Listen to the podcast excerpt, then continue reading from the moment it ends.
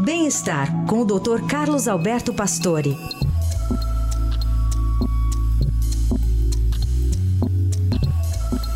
Doutor Pastore, bom dia. Bom dia, Heisen. Bom dia, ouvintes.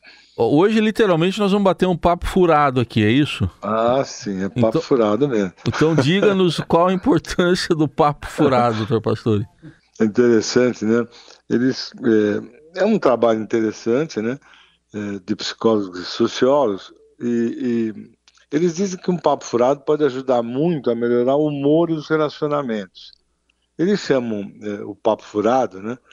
é, de conexões chamadas de laços frágeis ou periféricos, em contraste com os laços chamados estreitos, com familiares e amigos íntimos. Alguns pesquisadores que estudam esses laços frágeis incluem nesse grupo colega de classe, de trabalho, vizinho, amigo da igreja, do parque, qualquer coisa realmente não com vínculo forte.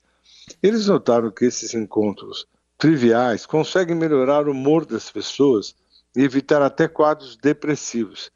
O importante não é saber o nome da pessoa, o que a pessoa faz, mas sim manter essas conexões relaxadas, pois além do humor melhorar, melhora a saúde. A conexão com outras pessoas, com esses laços chamados fracos, trouxeram mais felicidade, bem-estar e maior pertencimento a esses grupos. Uh, a interação menos exigente traz estímulos cerebrais mais estimulantes e envolventes.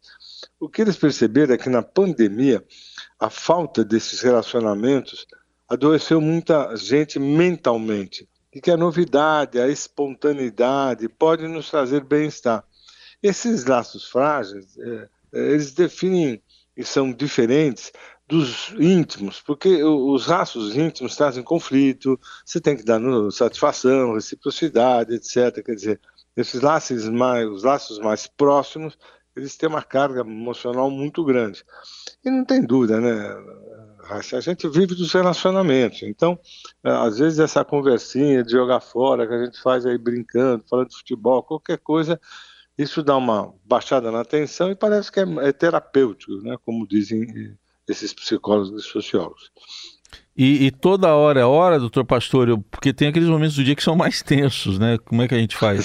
Sim, claro. Não, não há dúvida. Parece que essa conversa é tipo como você está na tensão do dia, você sai para tomar um café, para falar do jogo, para falar de alguma coisa que aconteceu, com pessoas do dia a dia, que não são seus amigos íntimos, né? Eles comentam como essas coisas são interessantes no aliviar um pouco da tensão. Porque toda vez que você tem uma relação de vínculo, pode ser trabalho, de família, elas são mais pesadas, né? elas são realmente sempre mais, é, trazem mais conflitos. Isso que eu acho que essa historinha é importante. Por isso que às vezes a pessoa vai lá na igreja, outra pessoa vai lá no, no grupo de não sei o que conversar, porque essas conversas que fogem da rotina da nossa vida, família, trabalho, etc., elas são muito boas e trazem realmente aí uma, um relaxamento. Quer dizer, papo furado funciona também.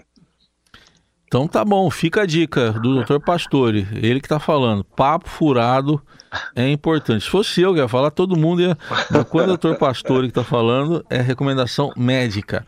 Obrigado, Dr. Pastore, por esse papo. Com o senhor nunca é furado, mas é sempre bom. Obrigado e até sexta. Até, até sexta.